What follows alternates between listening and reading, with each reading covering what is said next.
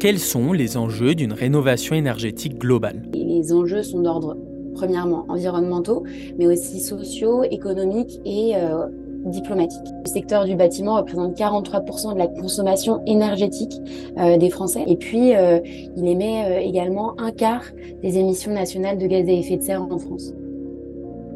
Plus de 5 millions, c'est le nombre de passoires thermiques que l'on compte en France en 2023, c'est-à-dire de logements dont l'isolation est de très mauvaise qualité. Une mauvaise isolation de laquelle découlent des consommations énergétiques extrêmement importantes et souvent des conditions très difficiles pour ceux qui y vivent. C'est avec la prise en compte de ces facteurs que de nombreux mouvements écologistes réclament un réel investissement de la part de l'État dans une rénovation thermique globale. Une revendication écologique donc, mais pas seulement. Alors qu'est-ce qu'une rénovation thermique ou énergétique? Est-ce vraiment essentiel? L'État s'est-il vraiment suffisamment investi sur la question? Avant tout et pour comprendre, voilà ce qu'il faut savoir.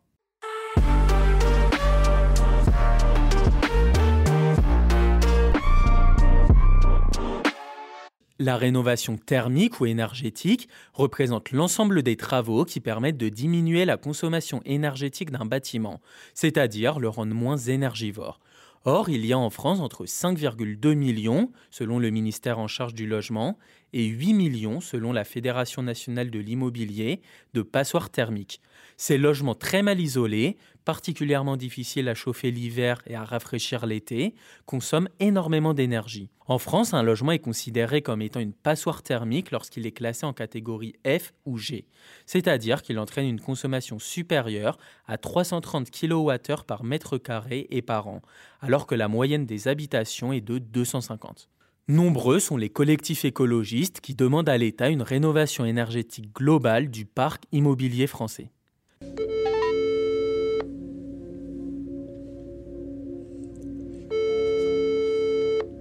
Valentine Montazel, vous êtes euh, coordinatrice de la campagne Unlock France. Est-ce que vous pouvez euh, me parler de vos revendications sur la question de la rénovation énergétique? Cette campagne, en gros, porte une pétition pour demander au ministre de l'économie et au gouverneur de la Banque de France de débloquer les financements nécessaires pour la rénovation performante et globale des habitations en France, euh, appuyer nos demandes. On a créé une coalition d'experts euh, en la matière, donc euh, comme le Shift Project, Reclaim Finance, Negawatt, Dorémy, l'Institut Rousseau, l'Institut Veblen, la Fondation Abbé Pierre et également nous faisons partie de l'initiative Rénovons avec cette casquette vraiment axée sur les financements, parce que c'est un peu le cœur de nos revendications, c'est euh, vraiment essayer de débloquer des financements pour euh, accélérer cette, euh, cette rénovation-là. Expliquez-moi un peu quels sont les différents enjeux autour de cette question de la rénovation énergétique. Les enjeux sont d'ordre, premièrement, environnementaux, mais aussi sociaux, économiques et diplomatiques. Donc, premièrement, en fait, au niveau environnemental, on, on dépendent beaucoup trop encore des, énergies fossiles. Et euh, il faut savoir que, par exemple, le secteur du bâtiment représente 43% de la consommation énergétique euh, des Français. Donc, c'est assez énorme, en fait. Et puis, euh, il émet également un quart des émissions nationales de gaz à effet de serre en France. Donc, l'idée, c'est vraiment d'essayer de réduire ça. Et on sait que en rénovant notre parc immobilier en France, on pourrait justement, en tout cas, c'est un énorme levier pour atteindre cette neutralité carbone et réduire nos émissions de CO2.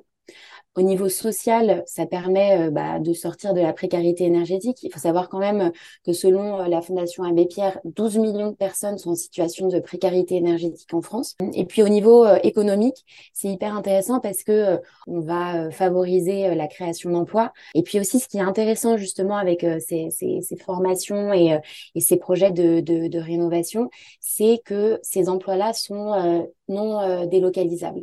Et enfin, au niveau économique, on on ne le dit pas assez souvent, mais euh, euh, au niveau du pouvoir d'achat, on peut euh, faire d'énormes réductions de, factures d'énergie. Et du coup, par exemple, dans, les meilleurs cas, ça peut être pour une rénovation globale d'une maison, ça peut être environ 2000 euros de réduction d'énergie sur, la facture. Et puis, enfin, au niveau diplomatique, on ne se rend pas compte, mais on dépend encore beaucoup du gaz russe, notamment principalement en Europe, un peu moins en France par rapport aux autres pays. Mais euh, rien que ça, en fait, c'est pas normal parce que finalement, en consommant du gaz russe, on finance la guerre en Ukraine et, euh, et on s'éloigne un peu de cette souveraineté énergétique. Mais alors, quels sont les engagements de l'État sur la question? Eh bien, le gouvernement a pris plusieurs mesures en faveur de la rénovation énergétique, en instaurant par exemple la prime Rénov', une aide pour les particuliers au financement de leurs travaux de rénovation énergétique qui peut aller jusqu'à plus de 17 000 euros par ménage.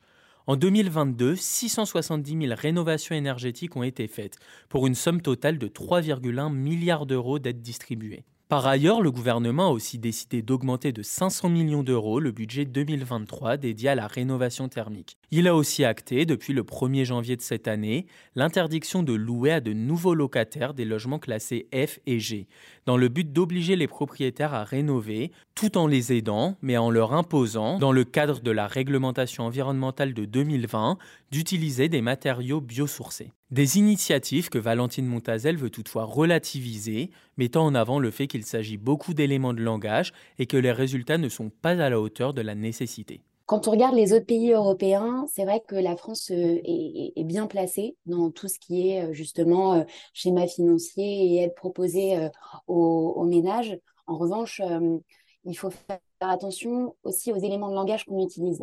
Par exemple, quand on parle de 670 000 rénovations énergétiques par an, en fait, on va surtout parler de rénovation par geste. Les gains en termes de, de sauvegarde d'énergie et de performance énergétique sont, sont à minimiser quand on parle de, rénovation par geste, parce qu'on peut atteindre environ 3 à 4% de performance énergétique en plus, alors que quand on fait une rénovation globale, on peut arriver jusqu'à 70 et, et, du coup, il faut bien distinguer déjà rénovation enfin, par geste et rénovation globale, parce que tout de suite, en fait, quand on parle de rénovation globale, on arrive environ à 60 000 rénovations globales par an, alors qu'il faudrait qu'on soit entre 700 000 et 1 million de rénovations globales par an pour atteindre la neutralité carbone d'ici 2050. Donc, il euh, faut bien faire attention à ça. Et puis après, euh, dans la réalité, euh, il y a les chiffres, mais il y a ce qui se passe voilà, au niveau de ma prime rénov, qui est quand même largement critiqué. il y a plein d'articles qui ont montré quand même ses limites, ne serait-ce qu'au niveau administratif. Quand il y a plusieurs jours de, papier d'administratif à faire, que ce soit pour le particulier ou pour le professionnel, c'est quelque chose qui n'est pas du tout intéressant. Donc le, parcours euh, administratif pour euh, recevoir des subventions et pour recevoir des prêts est encore ultra complexe, notamment euh, pas super accessible pour des personnes qui n'ont pas, pas Internet ou pas d'ordinateur. Et c'est le cas hein, en France, il y a encore cette fracture numérique. Du coup, c'est, on va dire que euh, c'est bien, mais par rapport à la réalité, par rapport aux objectifs que le gouvernement s'est lui-même fixés, c'est pas, euh, c'est pas énorme. Toutefois, il faut noter que certaines passoires thermiques sont très difficiles, voire impossibles à rénover. Le Parisien expliquait par exemple dans un article paru la semaine dernière que la rénovation est souvent rendue très compliquée d'un point de vue technique ou alors trop chère. Cela concerne notamment les immeubles dans les grandes villes, au rez-de-chaussée, au dernier étage, et particulièrement les appartements anciens. Pourtant, la coordinatrice de la campagne Unlock insiste sur le fait qu'un investissement financier plus important dans une rénovation globale vaudrait le coup, en raison notamment des retombées qui bénéficieraient à tous. Quand on va parler du bouclier tarifaire, quand même, euh, qui euh, a coûté 45 milliards d'euros cette année, euh, si en fait on investissait beaucoup plus dans la rénovation énergétique, d'ici à 10 ans, en fait, on n'aurait plus besoin de, de bouclier tarifaire.